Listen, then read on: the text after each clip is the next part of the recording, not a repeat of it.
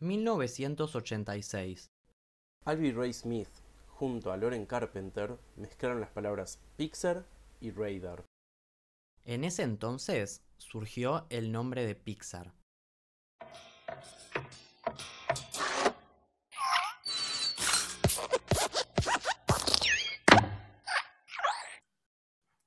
Muy buenas a todos. Buenas. ¿Cómo están? Mi nombre es Martín Selem Y yo soy Danny Tom. y les damos la bienvenida al primer episodio de nuestro podcast y Spoiler. Él le dice spoiler, yo voy a decir decirle spoiler por esta ocasión.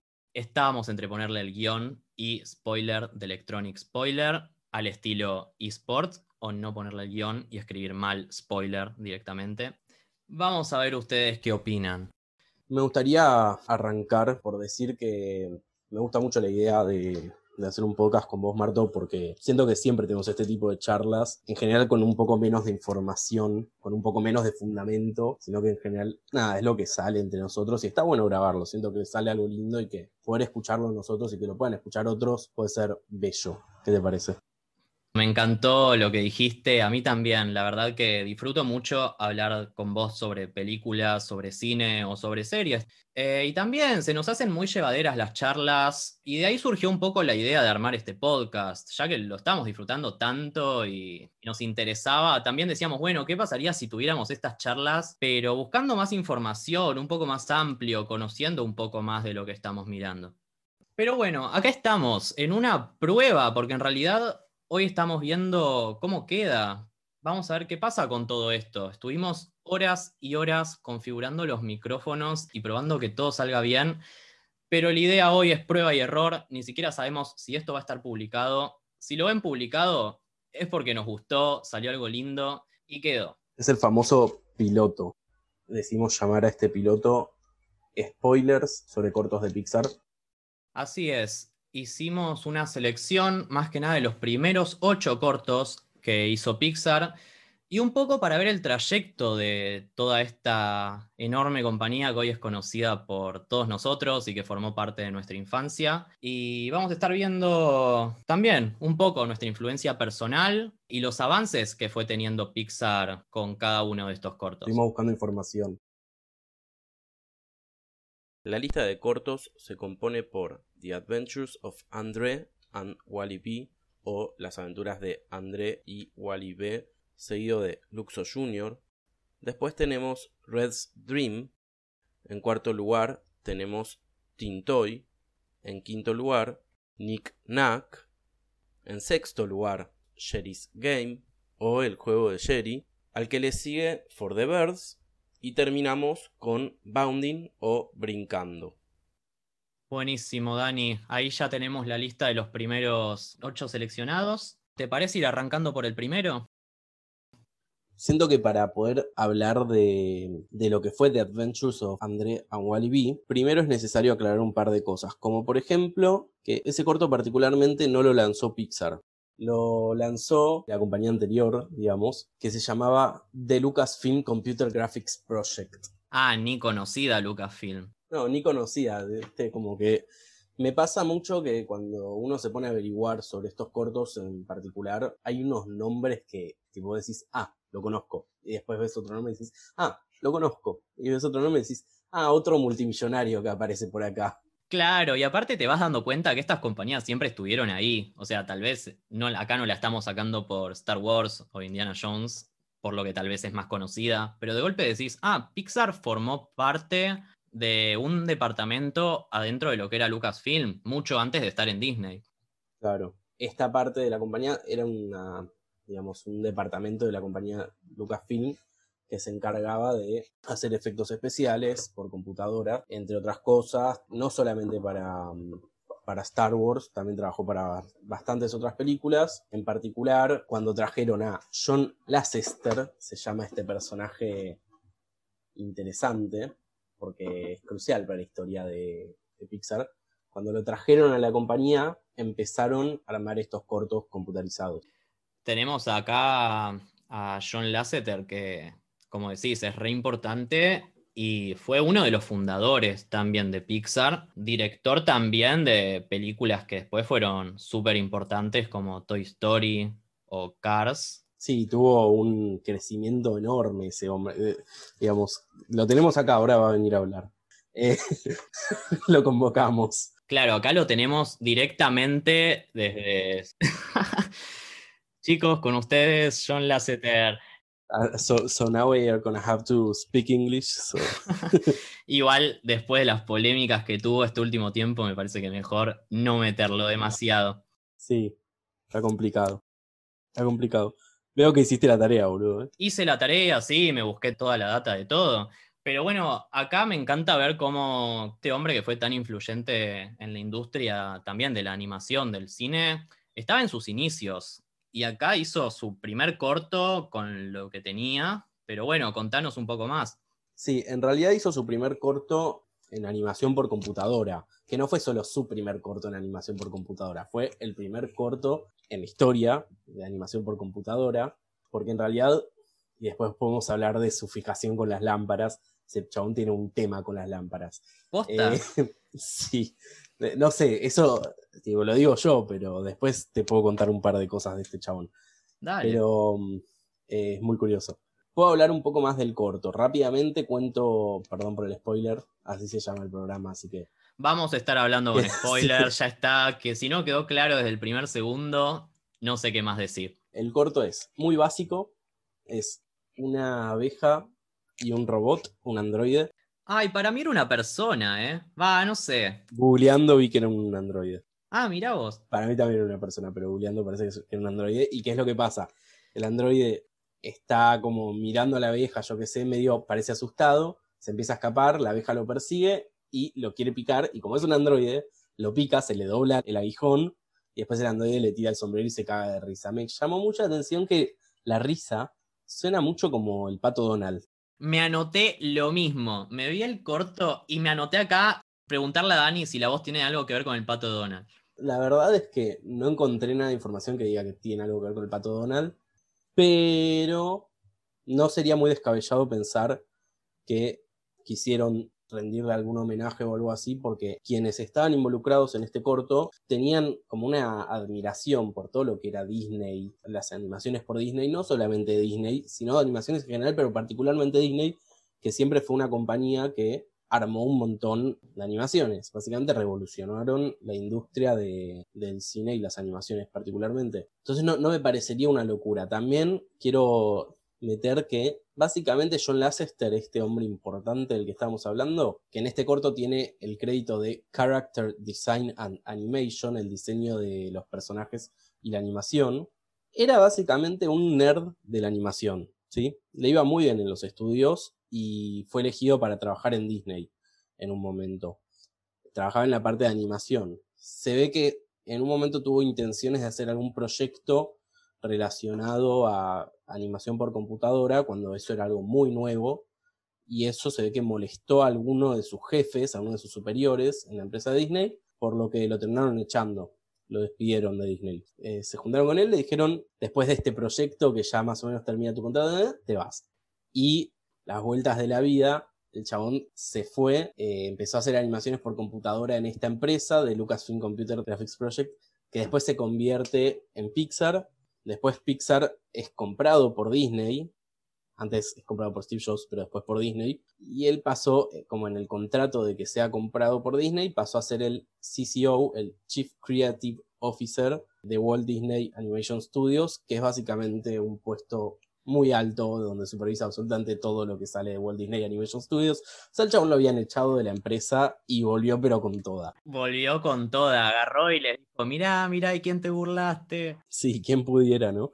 Y aparte, calcular que más adelante, o sea, Pixar formó parte de Lucasfilms, después se independizó, lo compró Disney, y después Disney compró a Lucasfilm, así que básicamente también las vueltas de la vida, los dos estudios terminaron en el mismo lugar, en la misma casa, Sí. dentro de todo. Monopolio.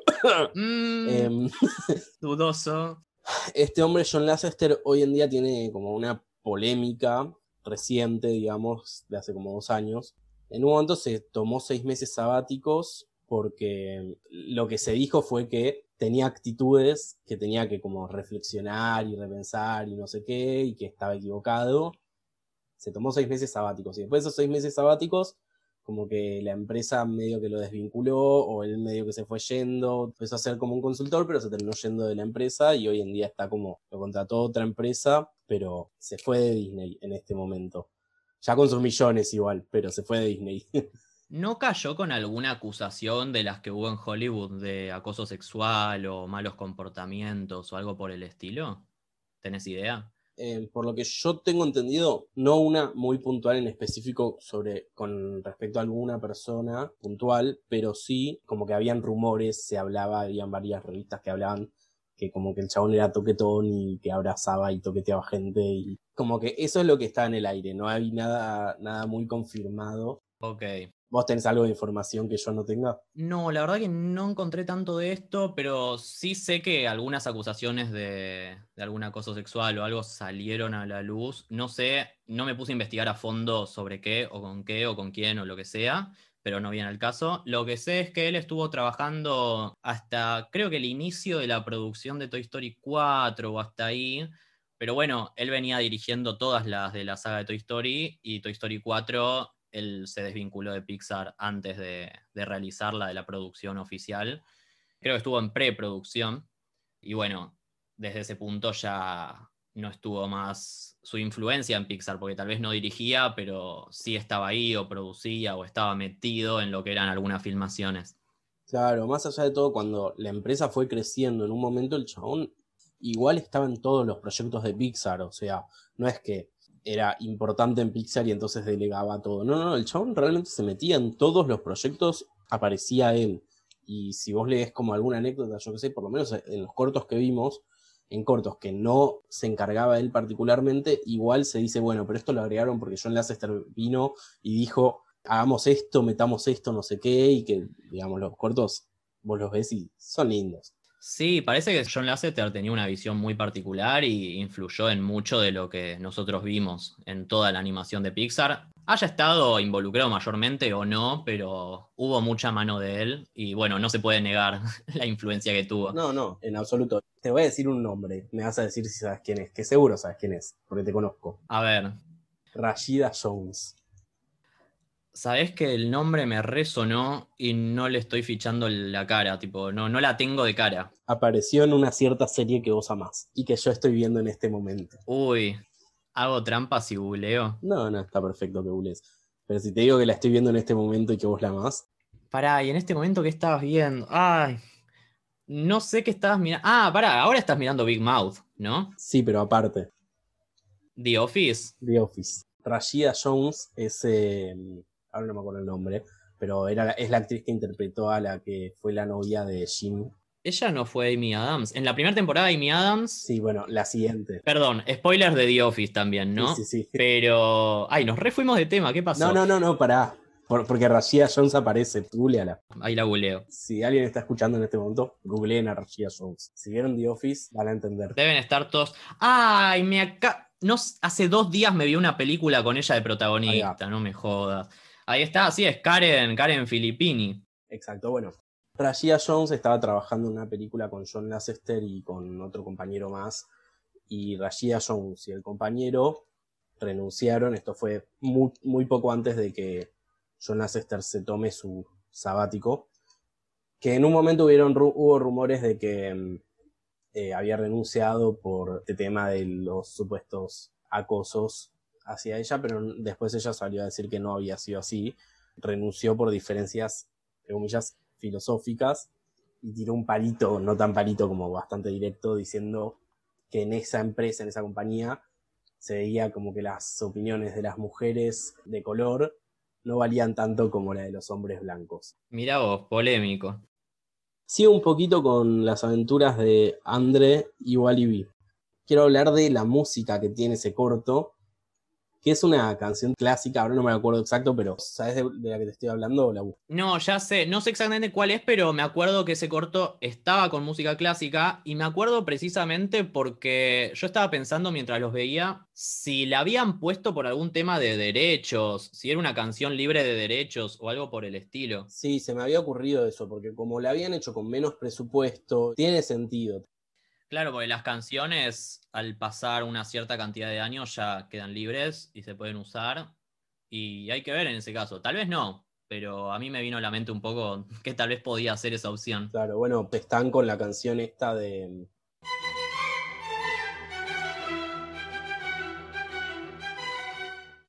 Nada, un dato más a tener en cuenta. ¿Qué pasa con este corto? Resulta que lo presentan en lo que se llama la SIGGRAPH, S-I-G-G-R-A-P-H, que es una conferencia de gráficos por computadora y se muestran avances tecnológicos y los cortos de la empresa ahí. Y nada, o sea, la empresa era muy revolucionaria porque era algo que nunca se había hecho antes y llama mucho la atención de mucha gente. Dani, ¿sabes qué me anoté yo sobre este corto que te quería preguntar? A ver si tenías idea. En los créditos me llamó mucho la atención. Bueno, primero que el corto dura un minuto, menos de un minuto, y hay un montón de gente. Supongo que para esa época habrá llevado un gran laburo hacer todo esto, por más básico que parezca. Pero también me llamó la atención que sobre el final de los créditos aparece un agradecimiento especial que, bueno, acá me lo noté, pero dice agradecimiento especial a Cray Research por prestarles el Cray XMP48, que parece que es una máquina bastante potente de ese momento. Es una supercomputadora. Claro, parece que necesitaron prestadas unas buenas máquinas para poder renderizar todo eso. Sí, usaron esa supercomputadora y después otras 10 como mini computadoras, como más pequeñas, digamos, para lo que vos estás diciendo, editar, renderizar, hacer los programas, que a todo esto los programas los están haciendo en esa propia empresa también. Debía ser todo una novedad. Sí, era toda una novedad. Digo, ellos inventaron lo que es renderizar, me parece, como que, o, si no inventaron ellos lo que es renderizar, desarrollaron un software como muy conocido, el Renderman, para, para hacer sus películas, sus cortos, y no es poca cosa. Claro, y seguro mientras iban haciendo más, lo iban avanzando, perfeccionando, y bueno, hoy tenemos la tecnología que tiene Pixar también. Claro, bueno, meto un dato curioso sobre de dónde viene la palabra Pixar, el nombre Pixar, que ya lo debes saber, ¿no? A ver. A ver, es una palabra falsa en español, porque Alvy Ray Smith, que es uno de los fundadores de la empresa, con Loren Carpenter se juntaron como a pensar la, idea del nombre y Alvy Ray Smith sabía algo de español y le parecía gracioso el hecho de que muchos sustantivos en inglés se parecían a los verbos en español. Entonces, mezclaron dos palabras, porque a todo esto Loren Carpenter le gustaba la palabra radar, radar, le parecía tecnológica y quería meterla en el nombre. Entonces juntaron la palabra Pixar, que la inventó Alvy Ray Smith, que no significa nada realmente, pero la inventó como para que signifique tu Pixar. ¿Se entiende lo que estoy diciendo? Claro, sí, sí, algo, algo armado por él. Claro. Y mezclaron Pixar con Radar y les quedó Pixar. Sí, interesante. Es sobre el nombre de, cómo surgió el nombre de la compañía. Recontra interesante. Así que bueno, bueno, ya tenemos mucho de la historia de Pixar. Tenemos todo el camino de Lasseter, tenemos un poco el nombre, la tecnología. Y me gustaría volver un poco más a los cortos, porque nos abrimos bastante. Está bien igual porque siempre los primeros cortos tienen un poco más de historia de la empresa y de la, de la compañía de Pixar. Pero bueno, volviendo un poco a este corto, y si querés después ya vamos pasando al que sigue, pero te quería preguntar algo, algo nada que ver, ¿eh? Pero para vos, la abeja al final de este corto, ¿se termina muriendo porque lo pica al protagonista? No, para mí no lo pica. Para mí lo, quiere picar, pero se le dobla el aguijón porque es un robot. Para mí no se muere. Ahí tiene más sentido. Porque yo le veía el aguijón doblado y digo, che, ¿qué pasó acá? No lo traspasó. Yo, yo entendí que como es un robot, no lo puede picar porque es de metal. Y al final era todo una cuestión de que el androide ese le estaba olvidando a la abeja. Era una trampa. Último dato curioso que meto sobre este corto. El nombre es para rendirle homenaje a la película Mi cena con André. O con André. Dinner with André. No sé muy bien de qué va la película, si te soy sincero. No la conocía. No, no la conozco, pero sí agrego que el que uno de los que actúan en esa película después vuelve y tipo aparece en Pixar para hacer la voz de Rex en Toy Story más adelante. Así que fíjate cómo se mezclan un montón de cosas. Sí, vamos a ver después que en otros de los cortos, algunos de los que aparecen también hacen las voces después de otros personajes o están involucrados en las películas también. Así que bueno, bueno, Dani, ¿te parece seguir con el próximo corto? Dale, te doy la posta. Dale, bueno, seguimos con Luxo Jr. Fue lanzado en 1986. ¿Cuándo me habías dicho que había salido el anterior? 1984, dos años después. Dos años después. Bueno, pasaron dos años y en este caso Pixar lanza el famosísimo corto de Luxo Jr. Creo que es el más icónico tal vez de Pixar y es el de la lamparita. El de la lamparita que después se terminó convirtiendo en el icono, en la intro de, de, todas las películas y de los cortos de Pixar, que va saltando sobre la I hasta que se desinfla. Pero toda esa intro viene de lo que fue este corto, que básicamente, para charlar un poco de qué trataba, igual todos lo debemos conocer ya, pero son padre e hijo, son dos lamparitas, pero están humanizadas. Y bueno, son padre e hijo que juegan a la pelota, se la van pasando, hasta que el hijo decide saltar encima de la pelota. Primero, bueno, se sube, se empieza a balancear, y después la pelota directamente se desinfla, se bajonea, no sabe qué hacer, se va y termina encontrando una pelota gigante. Hasta ahí. Este corto también fue muy importante en su momento porque demostró avances con todo lo que era la, iluminación, las luces, las sombras dentro de la animación. Y también incluía un rasgo que después se vería y Pixar otorgaría después en todas sus películas, que sería todo el tema de darle un comportamiento y características humanas a objetos y a sus personajes. Acá tenemos lámparas que se mueven y se comportan como si fueran humanos, o sea, se sienten humanas o con características humanas. Eh, son bastante simples y expresivos por lo que se ve, por más que sean simples lámparas de luz que se están moviendo en una mesa. Y el creador, un dato curioso también, que acá el director fue John Lasseter también. Eh, vamos a ver que en los primeros cortos la mayoría los dirigió John Lasseter. Sí, en los primeros cortos aparecen siempre, a ver, John Lasseter, hay algunos que no nombré antes, como William Reeves, que es eh, un chabón también importante. En la primera, en el primer corto hizo el diseño del bosque y, el render, justamente. Claro, y John Lasseter en otros también. Me estabas hablando de otra persona, ¿no? Pero volviendo a, a John Lasseter. En otros también marcaba que no solo se enfocaba en parte de la animación, sino que también en la historia y a veces en el armado de los personajes. Claro, algo muy interesante sobre eso de la historia que decís es que, por lo que estuve leyendo, ¿no?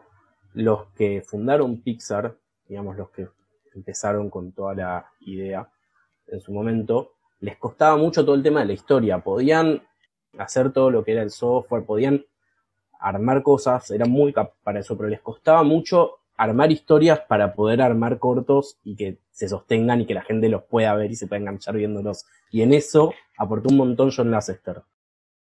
Claro, y a mí me sorprende decir tipo, wow, tenían complicaciones con la historia, porque hoy vemos los cortos y son cortos que por lo poco que duren, comunican un montón de cosas, como que logran mandar en pocos minutos, tal vez, no sé, los más largos que vimos para este podcast, habrán durado seis minutos, el más largo, pero después hay algunos que duran un minuto, dos minutos, cuatro, y en ese poco tiempo te cuenta una historia que empieza, cierra, tiene su mini mensaje y la verdad que formaron cosas bastante buenas. Así que bueno, eso, que me digas que de golpe les costaba un montón, igual supongo que habrá tomado un laburazo. Pero bueno, todo lleva su tiempo. Y nosotros después vemos la versión final y bueno, ya, ya es lo que fue, ya quedó para la historia. Pero después, bueno, algo que dijo Lasseter con este corto es que por más que la lamparita, o sea, es Luxo padre y Luxo junior, ahí viene el nombre del corto, pero Lasseter se inspiró en el personaje del padre en su madre. O sea, nada que ver. Lo dejó en masculino, pero todo el desarrollo del personaje lo pensó como si hubiera sido su propia mamá. Che, nada que ver. Pero yo le vengo diciendo siempre, Lasseter. y tipo, debo haber parecido un idiota. Porque nadie me lo dijo. Ay, no caí. Perdón, Lasseter, si me estás escuchando por ahí. Estaba con nosotros, ¿no? Dijimos que estaba con nosotros. Sí, es que, es que está sordo, está con los oídos tapados. Ah, listo. O ya lo echamos. Nos enteramos que se fue de Pixar y lo rajamos del podcast. Te hago una pregunta sobre Luxo Junior. Dale. Me, me armé de preguntas para Luxo Junior. Uh, me vas a matar. Pero Sí, dale, estoy, pero- estoy preparado, eh, te las voy a atajar. Perdóname, boludo. Yo no, no pienso que vos te puedas llegar a sacar un, un 10. Te espero para un 11. Tranqui. Ahora ya estoy con los guantes en el arco, así que dale. Dice: ¿Qué otros mundos hay a partir de la lamparita? A partir de Luxo Junior. Lo que tuvo Luxo Junior junto a, a la pelota me diste pie a hablar de algo enorme, porque Luxo Junior, tanto la lamparita, pero más que nada la pelota característica que aparece en este corto, fue uno de los easter eggs más grandes que tuvo Pixar en su historia. Pixar tiene easter eggs, en todas sus películas le gusta como meter personajes de la película que se está por venir escondidos, o diferentes objetos o dibujos que son referencias a películas o cortos pasados. Entre ellos, bueno, está la famosa A113, que es la sigla con los números que está anotada en muchos lugares, o la camioneta de Pizza Planeta.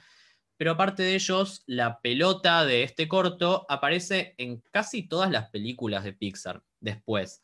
Eh, la podemos ver, ¿viste, Dani, la escena de Toy Story 1 en la que Buzz no vuela, sino que cae con estilo? Sí. Bueno, en esa escena, cuando hace ese salto que se sube al auto, da una pirueta, vuela, en un momento rebota. Rebota en la pelota. Claro, rebota en la pelota este corto. Y después la podemos ver también en la habitación de Boo, en Monster Inc. En Up, la pelota también aparece, pero no solo una vez, sino que aparece dos veces. La primera vez es al principio, cuando despliegan todos los globos y la casa empieza a volar. Hay una nena que la ve pasar por la ventana y la perspectiva es desde el living de su casa, ahí se ve tirada la pelota, y también la podemos ver en uno de los pines que tiene Russell en su chaleco de explorador. Pero bueno, la pelota también fue uno de los easter eggs más grandes eh, y acompañó a los otros que mencioné anteriormente. Y para seguir también con este corto, algo que es muy importante, más allá de la animación, también es el sonido de la lamparita saltando en la pelota y el rebote y el movimiento que hacen cuando se mueven. Es el típico sonido que escuchamos en la presentación de Pixar de todos los años. Es una marca, o sea, es. Escuchás ese sonido y sabés que está algo de Pixar. Es que podés directamente escucharlo, escuchar un pedacito nada más, y ya sabes, te viene a la mente la lamparita moviéndose y saltando en el lugar. Pero bueno, el diseño de sonido, el que estuvo encargado del diseño de sonido fue Gary Ridstrom, si es que lo pronuncia bien, que luego volvería también en otros cortos de Pixar que ya vamos a estar hablando, como Teen Toy. Bueno, Lifted no lo vimos para hoy, pero es uno de más adelante de Pixar. Y él también hizo el sonido para un Toy Story Toons, un corto de Toy Story, que se llama Vacaciones en Hawái. Empecé investigando nada más que había hecho él como diseñador de sonido, pero me terminé encontrando con otros datos que no tenía idea, como que estaba trabajando en una película de Pixar que terminó siendo cancelada y que nunca escuchamos, una que se llamaba Newt. Ay, sí. ¿Te suena? Me resuena, no sé, pero me resuena. Bueno, Newt tiene una premisa muy parecida a lo que terminó siendo la película Río, ¿la ubicás? Eh, sí. Bueno, esto iba a tratar sobre dos salamandras, una macho y una hembra. Creo que eran salamandras de patas azules, que eran las últimas en su especie y tenían que poder reproducirse para no extinguirse y salvar su especie. Que bueno, la premisa de Río es muy parecida, solo que son, son aves, son pájaros y también son los últimos de su especie. Y acá fue un momento crucial de Pixar, porque esta película justo se estaba haciendo en el momento en el que Pixar decidió tal vez no seguir con tantos proyectos nuevos, sino que hacer secuelas de las películas que ya estaba haciendo. Secuelas que después desembocaron en Monsters University, Cars 2 o Toy Story 3. Secuelas y precuelas. Claro, bueno, sí, Monsters University es precuela, pero bueno, continuaciones o expandir sobre lo que ya habían sacado. Claro. Para mí, una decisión quizá errónea porque se perdió un poco de creatividad, salvo por Toy Story 3, que para mí es de las mejorcitas de Pixar. Pero Cars 2 o Monsters University para mí no, no llegaron a ser tan buenas o a tener la misma calidad como las otras. Para mí Cars 2, al contrario de Toy Story 3, la peor de Pixar. Vos sabés que yo hace bastante poco volví a ver Monsters University y la vi con otros ojos que la primera vez que la había visto y te digo algo, ¿eh? me gustó mucho más que la primera vez. Ay, no sé, a mí me pareció, tal vez no era mala, pero me pareció muy... Tal vez como que no me pude identificar tanto con la película, como que tenía mucho de la costumbre yankee de estar en la preparatoria y un poco lo que se vive allá directamente. Claro, sí, pero me pareció interesante, o sea, finalmente no era lo mismo obviamente que Monster Inc., pero me pareció que estaba bien armada una vez que la vi. Me pareció hasta graciosa, la vi con otros ojos, no te digo, ay, es la mejor película de Pixar porque ni de cerca, pero no sé, verla después de un tiempo de haberla visto la primera vez me, me cambió un poco la mirada sobre esa película. bueno, nos estamos un poco desviando de los cortos. Yo te quiero preguntar algo sobre Luxo Jr., que viste que te había dicho qué sabías sobre los mundos de Luxo Jr. Si yo te pregunto de Plaza Sésamo, ¿vos sabés de lo que te estoy hablando? Tenía algo de Plaza Sésamo, en base a otro corto de más adelante. Sé que una de las personas involucradas tuvo un trabajo anterior en Plaza Sésamo, pero no sé si decías eso. No, no, no decía eso, no sabía tanto yo. Lo que sé es que de Luxo Junior particularmente apareció Luxo y Luxo Junior en una serie de cortos específicos para Plaza Sésamo, en los cuales se les enseña a la audiencia de Plaza Sésamo, también de una forma cómica, pero se les enseña en fin que es arriba, que es abajo, que es adelante, que es atrás, y que es pesado y que es liviano. Es interesante, porque es como el mismo corto, pero extendido, digamos. La misma premisa, perdón por spoilearte. Em, Me cagaste, Plaza Sésamo, justo que lo iba a ver. Es la misma premisa de la lámpara niño jugueteando, solo que en vez de jugar con unas pelotas así, juega primero en el de liviano pesado con otras pelotas, una pelota pesada y te dice esto es pesado después con una liviana y te dice esto es liviano y, termina siendo algo gracioso porque termina pudiendo empujar la pesada. Siempre terminan con algo así gracioso, como es el mejor estilo Luxo Junior, pero para Plaza Sésamo. Es interesante, después míralas, ¿eh? dura muy poquito. Pero escucha, ¿esto lo hizo Plaza Sésamo o lo hizo... Lo hizo Pixar. Pixar para Plaza Sésamo. Para Plaza Sésamo, sí. Ah, ok.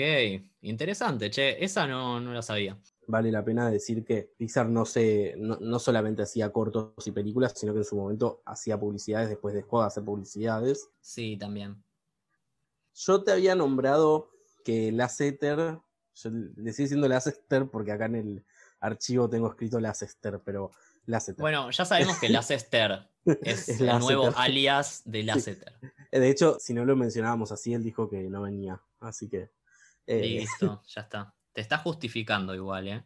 Bueno, perdón. Eh, no, que yo te había dicho que tiene un tema con las lámparas. ¿Vos sabés de el corto anterior que había hecho Lasseter con lámparas? No, no averigüé más allá del primer corto del que hablamos. Claro, bueno, te cuento un poco así rápidamente. Bueno, viste que yo te dije que este Lasseter era un nerd de lo que era la animación. Sí digamos, trabajando y estudiando animación, armó un corto así, muy así nomás, digamos, pero que para lo que es un estudiante es como alta cosa. Digo, yo no podría hacer eso, pero bueno, que también se llama Lady and the Lamp, como una, un homenaje a Lady and the Trump, una lamparita que se emborracha y hace un, eh, un escándalo en el local de lámparas, rompe todo por spoilearlo, ¿no? Ahora que lo decís, lo había visto. Eh, básicamente ya, ya había trabajado con lámparas este Placeter y después se ve que trabajó con esta lámpara particular, la Luxo, que es una marca específica, creo que sueca, puede ser. Era un tipo especial de lámparas. Ahí te digo bien, porque creo que. No, luces de flexo se llaman. Luxo Flexo, allá. Y bueno, quizá ahora andás a ver, Lasseter dejó Pixar y se fue a laburar en algún lugar donde se vendan lámparas o muebles. Debe ser muy feliz. Si te fijas, le dan los créditos al inventor de las lámparas Luxo por el invento de la lámpara. Lo dice, lo dice también en los créditos. Y escucha algo más de este corto, que antes lo mencionaba, ¿no? Que hubo una época, esto se estrenó mucho antes de los VHS o que de por sí salga Toy Story, un largometraje de Pixar, porque hasta ahora Pixar venía haciendo los cortos. Tal vez cada tanto alguna publicidad, pero con lo que estamos viendo nosotros, estaba haciendo cortos. cuando se estrenó Toy Story 2 en el 99, muchos años después, porque esto fue en el 86, este corto acompañó a la película, eh, creo que en cine estuvo y esto estoy seguro en VHS y en DVD. Sí.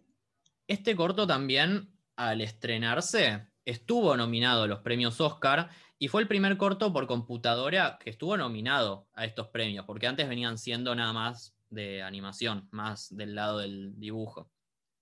Lamentablemente, por más que hoy lo recordemos como algo re, re importante, perdió, no se llevó el Oscar, perdió contra un corto que se llama A Greek Tragedy, que es un corto belga de alrededor de seis minutos. Pero bueno, pudo trascender en la historia, más allá de que no se llevó el premio, pudo trascender y ahora hace poco, en 2014, bueno, ya pasaron unos años, ¿no? Para mí parece hace poco. Pero en 2014 la película fue seleccionada para su conservación en el Registro Nacional del Cine. Yo tengo una cosita más sobre Luxo Junior, pero como comentario y no tengo nada que decir al respecto, sino como un comentario, si te parece. A ver. Que, bueno, yo eh, le presté bastante atención a los créditos, especialmente de los primeros cortos, hay cosas raras. Aparecen cositas por ahí, sí. Por ejemplo, que en los créditos de Luxo Junior dice como crédito Computing Pixar Mickey Donald. ¿Qué?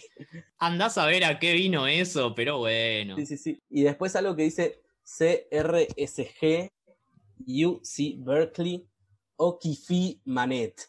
Es como que, ¿qué, me estás queriendo decir? Viste que con el corto anterior habíamos visto que daba las gracias a la, a la, gente que le prestó tales equipos. A veces nombran como los equipos que usaron, cosas que les prestaron. Sí, en este caso no parece ser un equipo que usaron porque estuve tratando de investigar y no es que es una computadora, ¿viste? No, no sé, es raro. Usar computadora seguro usaron, pero claro, quizá acá ya no la remarcan en los créditos. Igual me parece que algo aparecía. Sí, sí, creo que aparecían, pero no son estas que te menciono que me parece raro. Claro, la computadora no se va a llamar Donald Mickey, salvo que el monopolio Disney haya comprado todo el sistema de venta de computadoras y le haya cambiado el nombre.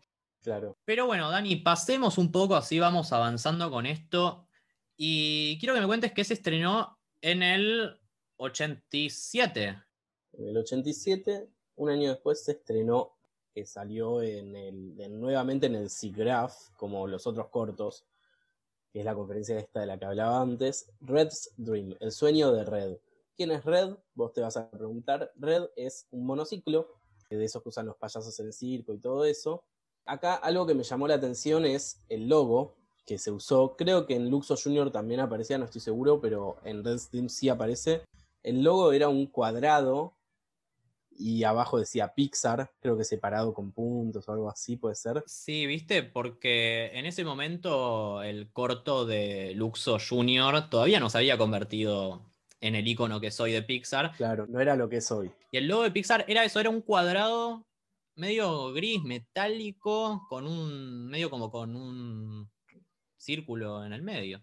Me llamó la atención porque es diferente. Vos, vos decís el logo de Pixar y decís Pixar con una lamparita y principalmente la lamparita, pero se ve que existió otro logo antes. Sí, y Red Stream tengo entendido que fue el último corto de Pixar en el que salió el logo cuadrado. Después seguía sin ser Luxo, pero aparecía la letra sola.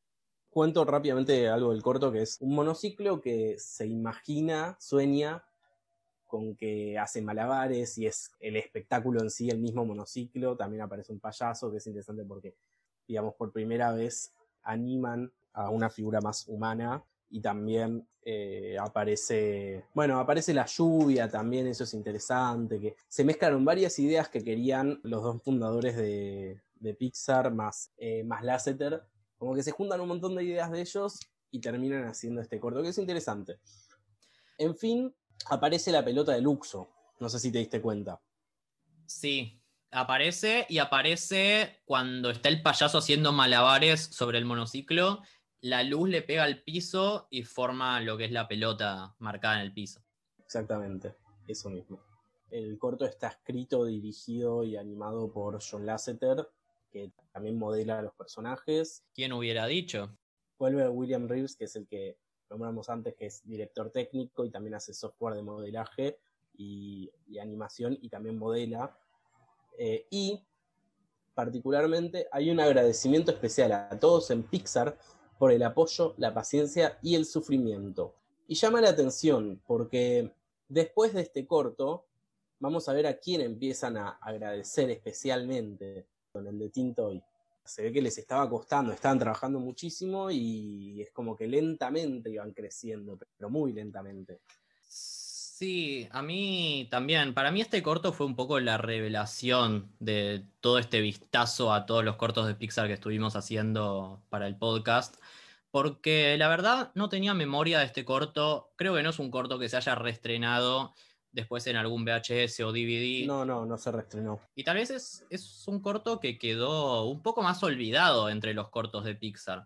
La verdad que lo vi y me gustó, me gustó porque también sigue si antes animaban lámparas, ahora están animando un monociclo y le dan los rasgos humanos. Y se me hizo también como muy expresivo, como que muestra bastante el corto. Y yo por un momento hasta pensaba que el protagonista era el payaso. Y después no, lo ves al monociclo solo, no sé, que quería ser usado, estaba ahí a la venta. Eh, y nada, daba pena, pobrecito. También me pareció que este corto sigue un poco manejando lo que fueron las luces y las sombras en Luxo Junior, acá un poco a mayor escala, porque al principio, como dijiste vos, bueno, hay lluvia, hay más escenarios, hay un exterior, hay calles y está todo el negocio, la bicicletería. Pero adentro de la bicicletería se ven las luces y se ven las sombras también en, el monociclo. Ya mismo cuando pasa como, como al sueño de este monociclo de estar haciendo malabares y ser parte del show, ahí también tenemos el foco que ilumina ahí ya pasa a tener un fondo negro. Pero bueno, sí, fue un intento de Pixar de, seguir adelante y de mejorar lo que ya venía haciendo y de intentar también, como decías antes, poder animar un humano como es el payaso con lo que tenían en ese momento. Algo que quiero aclarar como un datito pequeño, que es que en un momento tenían pensado usar un programa de computadora para este corto pero que finalmente no les terminó funcionando bien porque por cómo lo habían armado les ocupaba mucho de la memoria de las computadoras que tenían, que para ese momento no, no les rendía hacerlo de esa forma, así que lo terminaron haciendo de otra manera. Y finalmente algo de los créditos que llama mucho la atención, dice lo siguiente, todos los personajes y eventos son ficticios y cualquier similitud con personas o objetos vivos o muertos es puramente coincidencia. Dice, The FBI investigates crimes. El FBI investiga crímenes. Después dice, Mark Leder wrote a paint system, but his name is really here just to impress girls. Mark Leder escribió un sistema de paint, de pintura, de pintar, pero su nombre solamente está acá para impresionar chicas en realidad. Y al final le agregan, always wear a helmet, siempre usen casco. Empiezan a meter como mensajitos ahí random no tienes nada de sentido. Claro, llama la atención. Vos le buscas, ¿por qué? Y porque yo le encuentro como una significancia a esto que dice antes, hay un agradecimiento especial a todos en Pixar por el apoyo, la paciencia y el sufrimiento. Y bueno, y tanta paciencia y tanto sufrimiento, y, también se divertían más allá de todo eso, al parecer. Bueno, eso sí, y lo de casco decís que puede ser tal vez por, por el tema de los malabares, monociclo, todo eso. Sí, puede tener que ver, pero viste, es como que hay bicicletas y eso. Pero, o sea, no tenían por qué agregarlo ahí, ¿viste? Como en la letra chica de las películas que dicen no reproduzcas esto porque es piratería. Claro, sí, sí, sí, siempre meten a veces esos mensajes. A veces por compromiso, a veces hay mensajes dentro de los créditos que, tienen que poner. Acá hay parte de esto que es por compromiso, porque dice, esto ta, es propiedad de Pixar, pero también te mete en el mismo textito, siempre usa casco. Y el FBI investiga crímenes. Y Mark Leder solamente está acá para impresionar chicas. Se estaban riendo entre ellos, supongo. Claro, bueno, ahora que lo estamos viendo, igual tiene más sentido de lo que parecía al principio. Pero al principio sí parecían como muchas cosas random. Y a veces pasa, yo me acuerdo en Harry Potter 4, creo que era que al final de los créditos, para joder, ponían ningún dragón fue maltratado durante la producción de la película. Mm, mira, no sabías. Bueno, como al final también de Tierra de Osos, también dice, ningún pez fue maltratado para aclaración de esta película. Ah, esa no me acordaba. No sé qué pasaba con los peces en Tierra de Osos, pero bueno.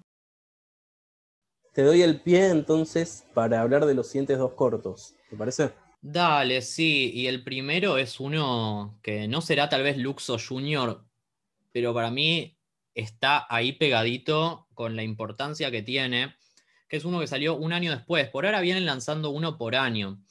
Y en el 88, después de Red's Dream, sacan Teen Toy. Este es un corto súper, súper importante y ahora vamos a ver por qué, pero primero quiero contar un poco de qué trata y quizás le suene un poco la premisa que tiene.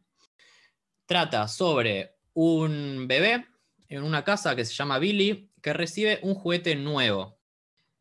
El protagonista en realidad es el juguete, que tiene vida, es un juguete que cuando avanza, cuando camina, toca música, toca varios instrumentos. Creo que se llama Tini en el corto. Y lo que pasa es que le tiene miedo al bebé. Y para mí tiene todo el sentido del mundo que le tenga miedo al bebé, porque se ve feo y se mueve raro y tiene un pañal más grande que todo su cuerpo. Si se ve muy feo ese bebé, es un monstruo da mucho miedo. A mí se me acerca ese bebé, aparte siendo un juguete, siendo así de chiquito y un bebé así gigante, digo, no, no, yo no la paso esta. ¿No, no se parece bastante a, a Bebote de Toy Story 3? Tiene una onda, pero Bebote está mucho más detallado, mucho mejor animado.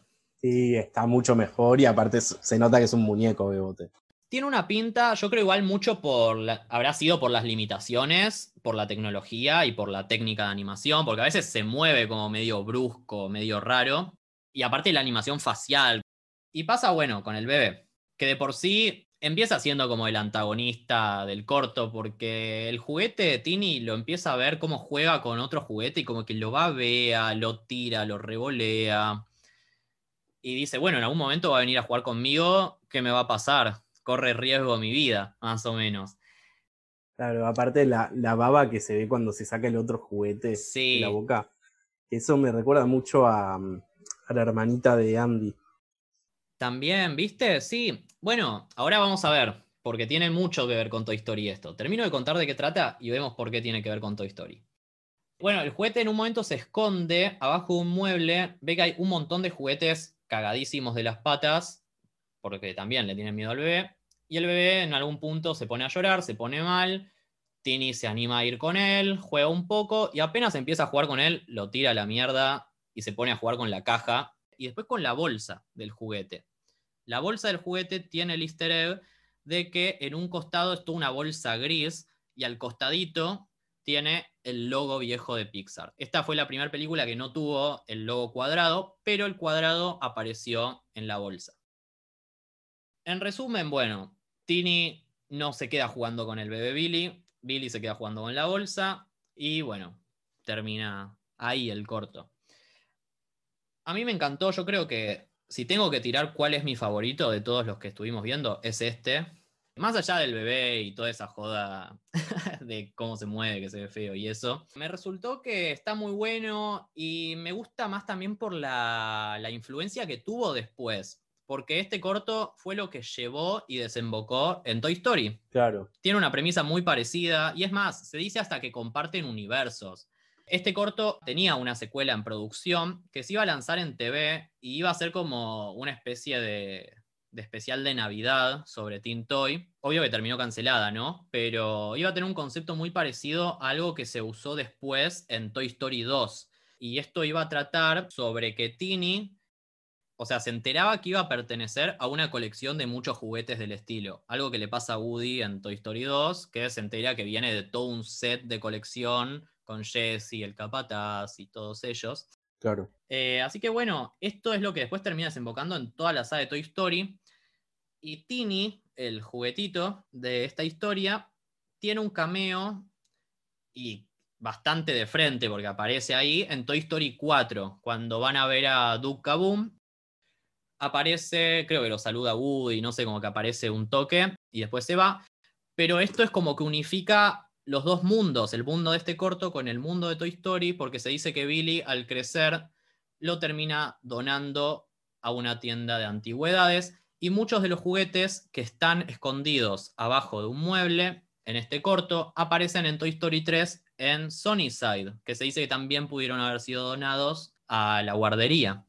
Sí, también en un momento aparece Tini en Toy Story, creo, estoy casi seguro. Claro, sí. Tini aparece en Toy Story 4 y también aparece un pedacito del corto en Toy Story 2, en la escena en la que Ham empieza a pasar los canales a toda velocidad. Ahí aparecen un montón de cosas. Aparece Red's Dream y también aparece el corto de Teen Toy. Quiero decir algo, esto no lo anoté ni nada, no es información, solo es algo que me pareció a mí. Que es interesante el mensaje que te muestra así el corto, más allá de la historia y todo eso. Te muestra que un bebé agarra, tiene un montón de juguetes para elegir, yo qué sé, y termina eligiendo jugar con una caja o con una bolsa. Nada, es un mensaje de algo que muchas veces pasa en serio, que muchas veces uno como adulto tiene una concepción de lo que tal vez un bebé querría o un niño querría y al final tipo era tan simple lo que el bebé quería y terminaba siendo tal vez una simple bolsa. No sé si era algo específicamente que querían mostrar, pero aparece y a mí me, me llevó a ese lado. Para mí sí, para mí lo querían mostrar, era parte de la narrativa del corto y, y también me pareció muy lindo lo que termina mostrando. Algo más que quiero agregar sobre Teen Toy súper importante, fue el primer corto animado por computadora en ganar un Oscar. Este, a diferencia de Luxo, sí estuvo nominado y sí ganó. Así que, bueno, tenemos un primer ganador para Pixar. En el corto agradecen especialmente, perdón, agradecen muy especialmente a, ¿sabes a quién? No sé si es la misma persona que estoy pensando. Seguramente. ¿A quién? A Steve Jobs. A Steve Jobs. Entra en la escena. O sea, yo remarcaba justo de, del corto anterior que decían, hay un agradecimiento especial a todos en Pixar por el apoyo, la paciencia y el sufrimiento. Y de repente los compra Steve Jobs y el agradecimiento muy especial es a Steve Jobs. Ah, cambió un poco la cosa. Como que ya no, no hay tanto sufrimiento, porque vino Steve Jobs a comprarnos la empresa y a salvarnos a todos. Quizá por el, por el sufrimiento, más por el lado tal vez del esfuerzo, lo que llevó, todo eso. Sí, obvio. No sé, lo, leo así, tal vez flasheo, pero. Em, de hecho, ¿cuándo es exactamente que Steve Jobs compra la empresa? En 1986. Supongo que por más que Steve Jobs te meta unos buenos mangos encima, sigue costando bastante laburo armar todo esto. Pero bueno, ahí pasaron a agradecerle especialmente a Steve Jobs. Y si te querés quedar con los créditos, mira, ¿querés datos de créditos? Te voy a tirar datos de créditos. Dale me quedé buscando porque me intrigó mucho mientras miraba el corto quién hacía la voz de Billy del bebé, porque es como que hace, no es que habla, pero hace ruidos de bebés, y alguien lo tuvo que haber hecho. Y no aparece, o sea, no logré encontrar puntualmente quién era, pero sí aparecen los créditos y dice Billy como Billy himself, o sea, como Billy mismo. Así que debe ser algún chico que se llamaba Billy, tal vez familiar de alguien, tal vez no, pero nunca lo sabremos. Sí, sí, yo vi lo mismo, me, llamó la atención. Yo tengo algo más de los créditos. Nombran a cada uno de los juguetes esos en los créditos, tipo te ponen Gambo, Les, Flip and Beth, Ace, Knocky, tipo así, todos los juguetes que aparecen en un momento abajo del sillón, te los nombran. Después te nombran, algo que me pareció gracioso, Babies John looked at a lot, porque se ve que tuvieron que ver bebés para poder dibujar bebés en una computadora. Entonces, tipo, pusieron los nombres de los bebés a los que John Lasseter tuvo que mirar para dibujarlos en la computadora.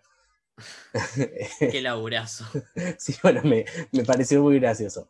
Y después, acá también hay un mensaje en los créditos parecido al anterior, al del corto anterior, que dice, para abrir, aprete para abajo mientras girás la tapa. Y después dice, los cinturones salvan vidas. Y después dice, esta bolsa no es un juguete. Eh, alejala de los chicos, básicamente. O sea, todo eso en el mismo lugar en el que dice no reproduzcas este corto ni la música de este corto que es propiedad intelectual de Pixar y no sé qué. En el mismo texto te meten esas tres frases. Bueno, me das el pie para seguir un poco con el corto que sigue, porque Pixar muchas veces apuntó a un público infantil y con el próximo corto que sacaron un año después, en el 89, que se llama Knick Knack, al principio habían hecho una versión, que es la versión del 89, y para el lanzamiento del VHS de Nemo, donde fue incluido, lo tuvieron que reeditar porque parece que aparecía un personaje femenino con bastantes tetas y según ellos, como para adaptarlo a los niños, a los chicos que lo iban a ver, reeditaron todo el corto para cambiar el diseño del personaje. Mira, no sabía ese, ese dato. Sí, la verdad que yo no tenía idea porque yo siempre conocí la versión de Nemo, la del 2003. Y este corto yo creo que si Red's Dream fue como la revelación, que era un corto que no me acordaba y me gustó bastante, este fue lo contrario. Este fue un corto que tenía muy marcado en mi memoria y en mi infancia, porque Nemo la tenía en VHS y la veía todo el tiempo. Y este corto lo tenía marcado, tal vez no me lo acordaba 100% de memoria, pero me, acuerdo, me acordaba como que me gustaba mucho de chico. A mí también me gustaba. Y ahora lo vi, siento que tal vez comparado con los que veníamos viendo antes o con algunos que siguen después, para mí se queda un poco corto, porque no es alguno que te pone algún mensaje. O sea, sí, es divertido, está bien animado. Para mí los personajes de este corto están medio raros igual. Pero, no sé, se me quedó un poco más corto con lo que me esperaba, que en mi infancia era el que estaba allá arriba. Bueno, yo solo tengo una acotación con respecto a este corto. Es el primer corto que muestra el logo con la lamparita, que es más lindo. Sí, es verdad. A partir de este entonces ya se empieza a mostrar la lamparita. Y bueno, si querés, te cuento un poco de qué trata. Dale. Bueno, Knick Knack, el nombre del corto, traducido en realidad, se refiere a lo que podrían ser adornos, decoraciones, y en este caso tenemos como un montón de souvenirs de diferentes viajes, de diferentes países, ciudades, que están todos apoyados en una mesa. Y el de Alaska, que adentro tiene un muñequito de nieve, que obviamente no debe ser un muñeco de nieve, debe ser de cerámica, otra cosa, pero tiene la forma de un muñeco de nieve. Está encerrado adentro de, de una pelota de cristal y no puede salir. Es de esas pelotas de cristal que agitas y salen papelitos para todos lados y brillitos. La bola de nieve. La bola de nieve, eso mismo. Está ahí con un iglú, con su lugar, pero todos los demás, eh, los otros souvenirs que están en la mesa, están ahí tranqui, como afuera. Y parece que hay una mina, la de Miami, que lo mira y le dice como, che, vení, acércate. El muñequito de nieve se enamora, quiere ir y no puede salir. Entonces intenta darle con todo al cristal, no sé de dónde, pero saca un taladro también en un momento, explosivos, lo que sea, hasta que en un momento lo empuja, o sea, empuja la pelota, se cae del mueble, logra encontrar una salida, pero termina cayendo, o sea, se escapa de la pelota donde está encerrado, termina cayendo adentro de una pecera. Ahí se termina encontrando con una sirena, creo que de Atlantis, que casi que es la misma mina de Miami, pero con forma de sirena, que también le dice como acercate, vení, y cuando intenta acercarse le cae de nuevo la bola de cristal encima y queda encerrado. Más o menos de eso trata el corto. No me pareció tan profundo como tal vez el de Tintoy, que te muestra un poco los bebés que se pueden conformar a veces con algo más simple o con Luxo, que tal vez innovó un poco más con la iluminación y todo eso. Me pareció como uno que pudo haber pasado. No sé qué te parece a vos, Dani, o qué te acordás del corto. Yo lo recuerdo como que me gustaba y me sigue gustando. Em, no, me gustó, yo qué sé. No sé si me lo puedo poner a comparar con todos los demás, porque es diferente, ¿viste? Cada uno tiene su cosa. Comparado con Tintoy, te digo, me gusta mucho más Nick Knack por una cuestión de cómo se ve Nick Knack y cómo se escucha también, que no es poca cosa. Claro, bueno, hablando de cómo se escucha, hay algo muy importante ahí, porque parece que el que compuso la canción de fondo, que es una canción a capela, es Bobby McFerrin, que parece que, no sé si lo conoces, ¿lo ubicás? No. Parece que es el compositor de Don't Worry, Be Happy. Mira. Así que bueno, se vio involucrado en la música de fondo que está, que la música de fondo es bastante pegadiza. Mira vos, te puedo agregar un dato curioso de algo que en realidad, o sea, alguien que está involucrado en Pixar, pero muchos datos curiosos de esto yo ya no tengo, de este corto en particular. Yo tengo un par, tengo un par de, va, un par, en realidad uno solo, un cameo que tuvo. A ver. Eh, que es en Toy Story 1, esto sigue siendo antes de Toy Story 1, obviamente. Sí, pero cuando sale Toy Story, hay una escena en la que Woody arma como una conferencia con todos los juguetes, una reunión, que lo llama a todos para hablar. Al principio de la película es. Y se ve que atrás de Woody está la biblioteca de Andy, con varios libros que lee. Y los nombres de los libros, algunos de ellos, no todos, tienen los nombres de los cortos anteriores de Pixar. Aparece Knick Knack, aparece Tintoy, pero no aparece Luxo, así que parece que a Luxo lo cagaron y se quedó solo en la intro. Y bueno, pero es, bastante igual. se llevó el protagonismo, pero bueno, se quedó sin su cameo. Mira, yo te puedo decir que Loren Carpenter, que bueno, es el otro fundador de Pixar, aparte de Alvy Ray Smith, se encargaba en general de hacer render 3D y esas cosas. Trabajaba mucho con, con lo que era la imagen y el software. Bueno, el chabón ese laburó después para Boeing, que es eh, una empresa que hace aviones, cohetes, esas cosas, y parte de su trabajo, usando la tecnología de computadoras, hizo que mejore eh, los procesos de diseño de Boeing, que hasta ese momento en el que el chabón empezó a trabajar en Boeing, se hacían completamente en papel, o sea, a mano. También mejoró, por ejemplo, digamos, la programación de cómo hacer eh, los números random, ¿viste? En un programa. Sí. Que se, ve que es tipo. Se llama Mercent Twister o algo así. No sé muy bien cómo funciona, pero ve que lo mejoró. Nada, gente capa, gente muy capa que trabajó un montón en, en estas cosas. Claro, qué interesante. Y bueno, hubo, ya vimos mucha gente involucrada alrededor de todos los cortos que, que después trascendió con otras cosas o siguió trascendiendo con Pixar. Bueno, más adelante vamos a hablar de otro corto que se llama Brincando, eh, que también allá adentro aparece una personalidad muy, muy grande de Pixar. Pero bueno, lo dejamos para más adelante. Dale. Algo más que quiero agregar es que este fue el último corto que hizo Pixar antes de ser adquirida por Disney. Y de acá al próximo corto hubo como una brecha más grande del paso de los años hasta que salió. Sí, de hecho el próximo corto, el siguiente corto, salió en 1997, recordemos que Nick Nack salió en 1989, y ya para el momento en el que sale el siguiente corto ya había salido Toy Story, que es la primera película, el primer largometraje. ¿Qué pasa entre el 90 y 1995? Están trabajando en armar la película de Toy Story. Claro. Quiero decir algo. Sí. Disney no, no adquiere la compañía después de este corto, después de Nick Nack. Tienen un contrato por 10 años para hacer varias películas. No la adquiere hasta después. Hasta creo que Creo que hasta después de Bounding, de Brincando. Ah, puede ser. Bueno, perdón, tenía mal el dato por ahí.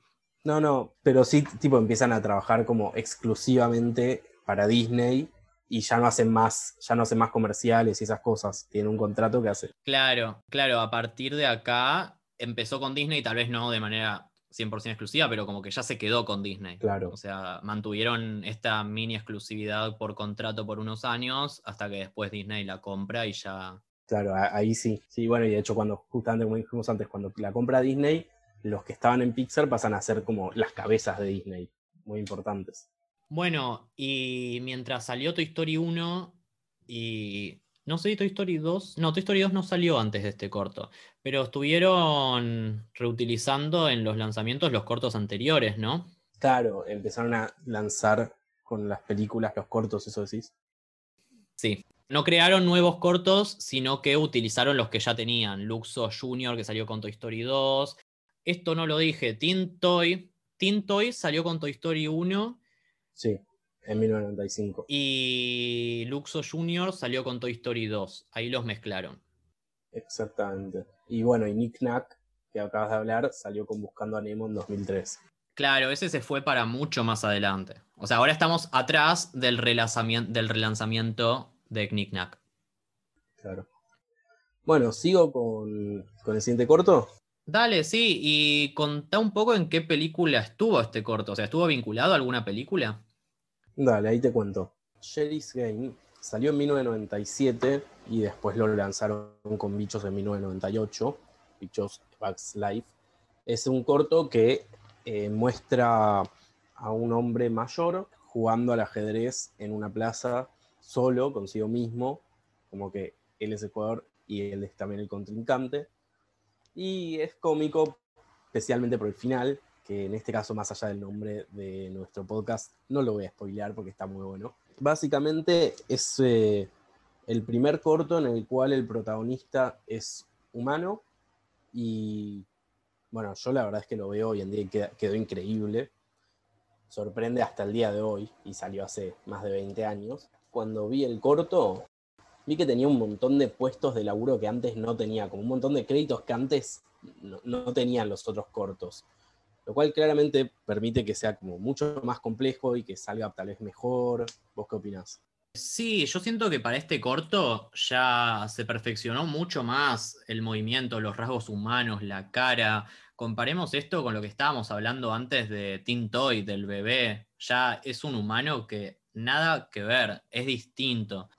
Y hay que tener en cuenta que para esta altura, como decíamos antes, ya se había lanzado Toy Story 1 y ya el estudio tenía más experiencia, más avance tecnológico y esto ayudó para mí a que se pueda hacer todo este corto.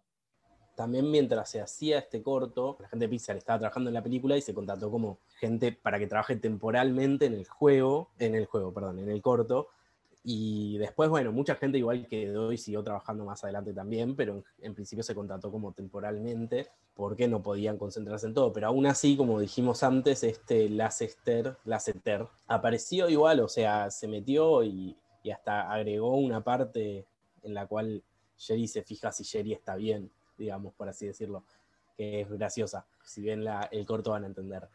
Me parece interesante que Jerry el protagonista, el viejito, hace un cameo en Toy Story 2 después, como el chabón que arregla a Woody.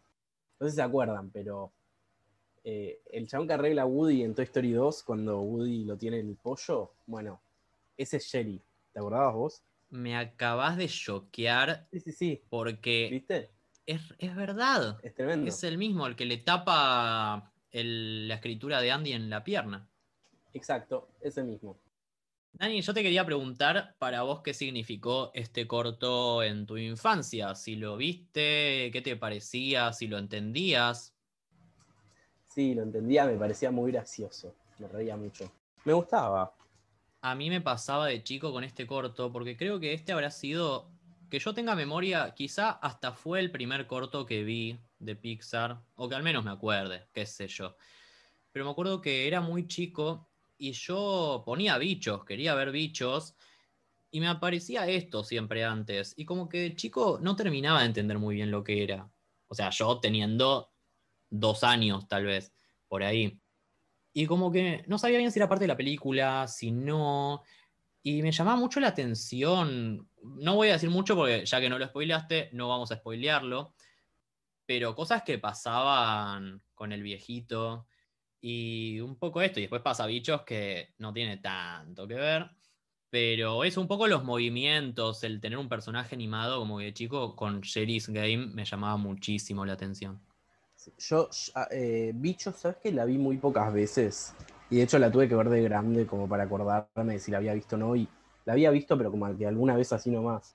No sé, no tenía mucho esa película presente, tal vez porque no la tenía en VHS, puede ser eso yo me acuerdo, yo creo que esta no la tenía en VHS, pero me acuerdo que mis amigos la tenían mucho, o cuando iba a la casa de algún familiar, o en la tele, como que siempre aparecía en algún lado, y siempre la enganchaba, como siempre me ponía a verla, y, y bueno, Jerry siempre estaba ahí acompañando la previa de bichos. Claro, bueno, pasando un poquito, puedo hablar del corto For the Birds, Dale. Que salió en el 2000 y después se relanzó, o sea, se lanzó con Monster Inc. en 2001. Que de chico, ese a mí no me gustaba mucho, no sé, me caía mal el corto, ¿viste? Es que los pajaritos son medios pesados.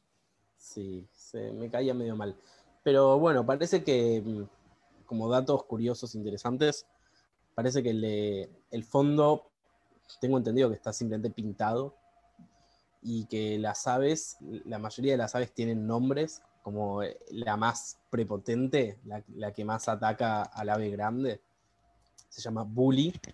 Ah. como la, el ave amiga de, del ave prepotente, el ave amiga de Bully, se llama Snow. o sea, tienen nombres. Después habían otros nombres que no me los acuerdo. Claro, coincidencia, no lo creo. Igual el ave grande creo que simplemente se llama Big Bird. Punto. Eh, después aparecen estas aves en un cameo en Cars y también aparecen en un en un cameo en Inside Out intensamente. No, aparecen medio segundito en cada una, ¿viste? Pero bueno, aparece, yo qué sé. Y que fue como un intento de Pixar de animar plumas y de hacer fondos moviéndose. Y que también hay un último cameo, digamos, entre comillas. Hay un bote en Buscando a Nemo que se llama For the Birds. Mira vos, a mí, va, yo vinculo un poco este corto con lo que después es la película que le sigue, que es Monster Inc., un poco por cómo acá están probando el tema de las plumas, que al final de todo los pájaros quedan pelados y vuelan un montón de plumas. Spoiler, lo sé, pero no es tan grave. Y en Monster Inc., una de las grandes pruebas que tuvieron en la animación era con los pelos de Sullivan, el cuerpo todo peludo que tiene y que lo tenían que renderizar y tomaba muchas horas en renderizar también. Claro. Me, hiciste darme cuenta de que no conté la trama de, del corto. Básicamente la trama del corto es un... Eh, hay aves chiquitas que mm, se posan sobre un cable de luz y viene un ave grande, se posa un poquito lejos, la ven, se ríen de ese ave grande y ese ave grande como que se lo toma a chiste, se quiere hacer amiga y se pone en el medio de donde están estas aves chiquitas y se termina como cayendo, el, hundiendo el cable de luz y se está por caer el ave grande en un momento y los, las aves chiquitas que son un poco bichas, medio malas, empiezan a tipo picotearle la patita para que se caiga y se cae el ave grande y entonces salen volando disparados las aves chiquitas y como dijiste vos recién, como que se, se despluman y como karma. Le diste contexto a mi spoiler, así que buenísimo. Claro. Y bueno, ¿Hay alguna cosa que vos digas de este corto? No, te soy sincero, de este corto no tengo mucho. Sí, no, yo tampoco. Es como que fue como por la responsabilidad, punto. Nunca me, me terminó de gustar. Me... Yo me acuerdo de eso, que cuando lo veía de chico era como un me. Como que pasó ahí sin pena ni gloria. Pero otro que para mí había pasado sin pena ni gloria de chico pero ahora buscando información es como que tiene sus cositas, parece que yo no me acordaba tanto. Es el corto que siguió después de For the Birds, que se llama Bounding o Brincando, como es la traducción, que salió en el 2003 para acompañar a la película de Los Increíbles. Peliculón. Sí, Los Increíbles salió en 2004. En general siempre salen primero los cortos y después las películas salen con el corto nuevamente. O sale, por ejemplo, a veces el corto, tipo, que le falta un poquito de armarlo y después termina saliendo con la película. Solían hacer eso. Claro, a veces pasa que lo lanzan poco antes y después lo acompañan con la película. Claro. Pero bueno, es el que vino en paquete con Los Increíbles. Es brincando. Y este, yo de chico, la verdad, lo pasé. Y me parece raro que lo haya pasado o que no me acuerde tanto, porque Los Increíbles es una de mis películas favoritas de Pixar, junto tal vez a alguna de Toy Story. La 3. Y no sé, habré visto, habré visto tanto Los Increíbles que me parece raro no haber recordado tanto este corto. Sí, sabes que yo tampoco lo recordaba. Viste, como que no es de los más característicos. No. Y tiene varias cosas interesantes. Yo al principio dije, uy, este me va a costar un huevo buscar la información, no voy a encontrar nada. Y la verdad que tuvo hasta cosas revolucionarias para los cortos de Pixar. Más que nada, bueno, primero cuento un poco de qué es, pero lo paso bastante rápido. Es sobre una oveja llena de lana que sale a bailar, a todos los habitantes de ese rincón donde vive les gusta el baile, se ponen a bailar y pasa que en una época a la oveja le cortan la lana, queda pelada y le empieza a dar vergüenza mostrarse. De ahí aparece un conejo que le empieza a hablar hasta que, bueno, al final de todo pierde la vergüenza, le enseña cómo a saltar, a brincar ahí alrededor y vuelve a bailar, vuelve a tomar confianza, pasa el tiempo, le vuelve a crecer la lana, se la vuelven a sacar, pero ya no tiene más vergüenza con todo eso. No es un conejo. ¿Qué es? Es un animal mitológico como de Estados Unidos, un animal inventado, que del folclore de allá, ¿viste? Claro. Que es como un conejo, pero con cuernos y no sé qué. Yo qué sé, un datito interesante. Y que me llama la atención que al final termina diciendo qué bueno que existen los y nombra este animal, que ahora te lo voy a confirmar, que en realidad no existen, pero bueno. Dale, bueno, ahora me, me decís cuál es. Jackalope, Jackalope, que en Wikipedia aparece como conejílope. Este fue el primer corto animado de Pixar en contar con voces, porque hasta ahora estaban musicalizados, tenían sonido, pero nunca había un personaje que se ponga a hablar, que tenga un diálogo. Y acá no solo que tiene una canción cantada en el momento por un personaje, sino que todos hablan, tanto la oveja como este animal dudoso Jackalope. El Jackalope, canguro para los amigos o conejo. Todos tienen voz y un mismo actor le dio la voz a todos los personajes y también incluyendo al narrador, porque hay un narrador que va contando la historia al principio, al final. Y no es cualquiera quien le dio la voz, antes les dije que íbamos a hablar de esto, sino que quien le dio la voz a todos estos personajes es Bud Lucky. Creo que el apellido se pronuncia así, pero es quien también dirigió y escribió el corto, en este caso. Este corto, a aclarar, no lo dirigió Lasseter, lo dirigió Bad Lucky, también lo escribió, le dio la voz, bueno, como decía recién. Él es una persona también muy importante e influyente en Pixar que se unió en los 90, unos años atrás del 2003 donde salió el corto, y también es quien le puso la voz a Rick Dicker, que es uno de los personajes de Los Increíbles, el agente, y también le puso voz al payaso en Toy Story 3 él era, aparte de ser el director del corto y de ser actor de voz, parece que le gustaba hacer muchas cosas, porque también era animador, diseñador de personajes, y es quien diseñó los personajes, aparte de para Bounding, para este corto, para Toy Story, Toy Story 2, Bichos, Monster Inc., Buscando a Nemo, Cars, Los Increíbles, Ratatouille, hasta Toy Story 3. Toy Story 3 creo que fue su última participación porque luego de unos años falleció. Igual no estoy seguro si fue su última participación, pero fue una de las últimas. Ahí va. vos. O sea que Lasseter no trabajó en este corto. Obvio que influyó, estuvo involucrado, pero yo creo que es un corto donde le dejaron probar algo nuevo a un director nuevo y a tener nuevas visiones también. Claro, es lindo el corto, ¿eh? a mí me gustó. Es lindo, a mí también me gustó. Me pareció también un corto que vuelve a dejar también un mensaje. No lo recuerdo de mi infancia. Sí, a mí se me borroneó. Es como un hueco que me acordaba como de la imagen de la oveja, pero no me acordaba ni de qué era, ni qué pasaba. Nada de nada. Y te quiero tirar un dato más sobre Bad Lucky, que antes de estar en Pixar también trabajaba en animación antes me nombraste Plaza Sésamo y te dije que conocí a alguien que había estado para Plaza Sésamo, que trabajó en cortos de Pixar y era él. Él trabajó en cortos animados para Plaza Sésamo. Quizá, quien dice, llevó lo de Luxo. Puede ser, puede ser, porque aparte de lo de Luxor fue para esta época, eh, me parece, me parece. Puede ser. Y también diseñó personajes para una serie animada que justo te nombré hace poco. No sé si se te ocurre cuál puede ser. Eh, Big Mouth. No, no, no es de ahora, es una más vieja. Perdón, o sea, diseñó personajes para una serie animada. Sí. Te la nombré hace poco. Pero en el podcast. Porque teníamos pensado hacer algo para el podcast con eso. Ah, eh, Volver al Futuro.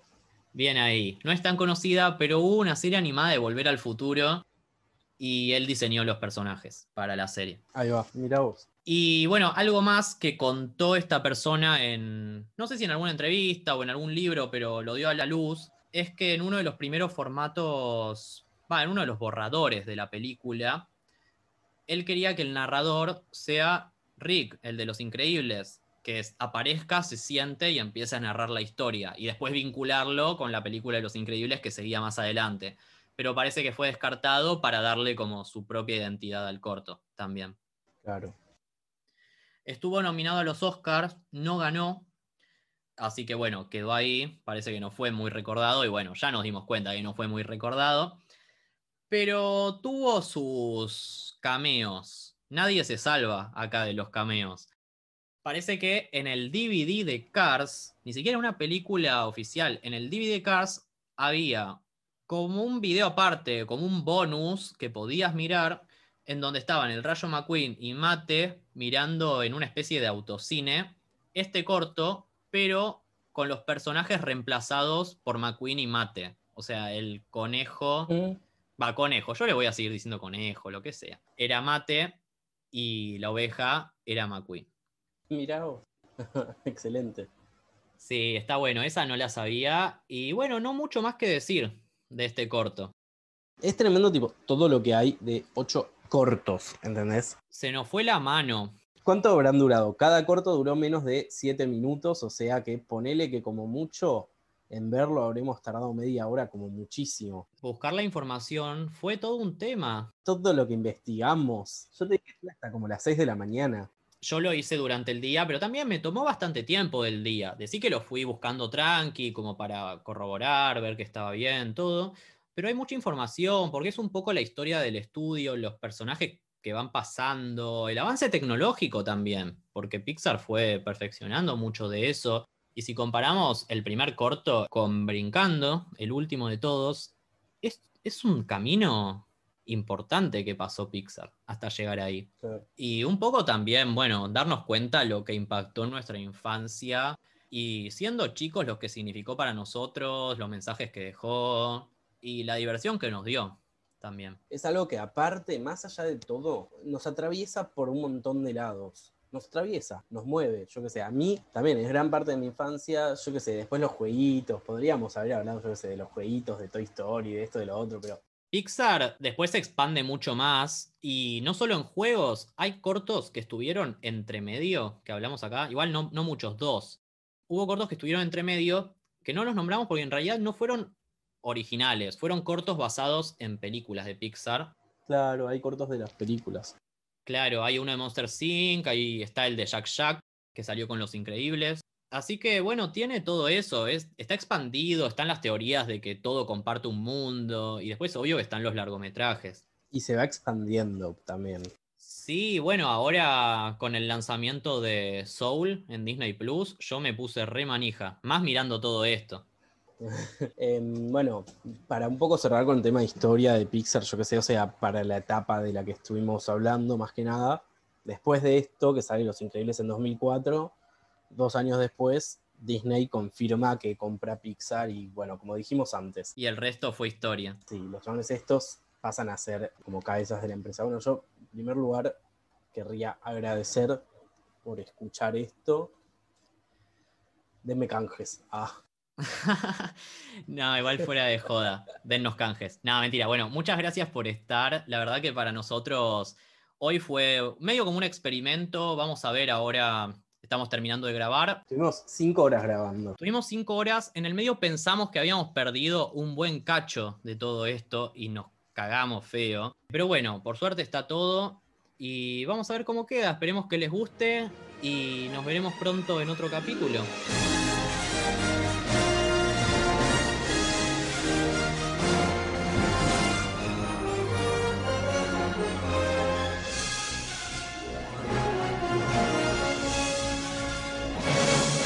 Che, pará, Marto.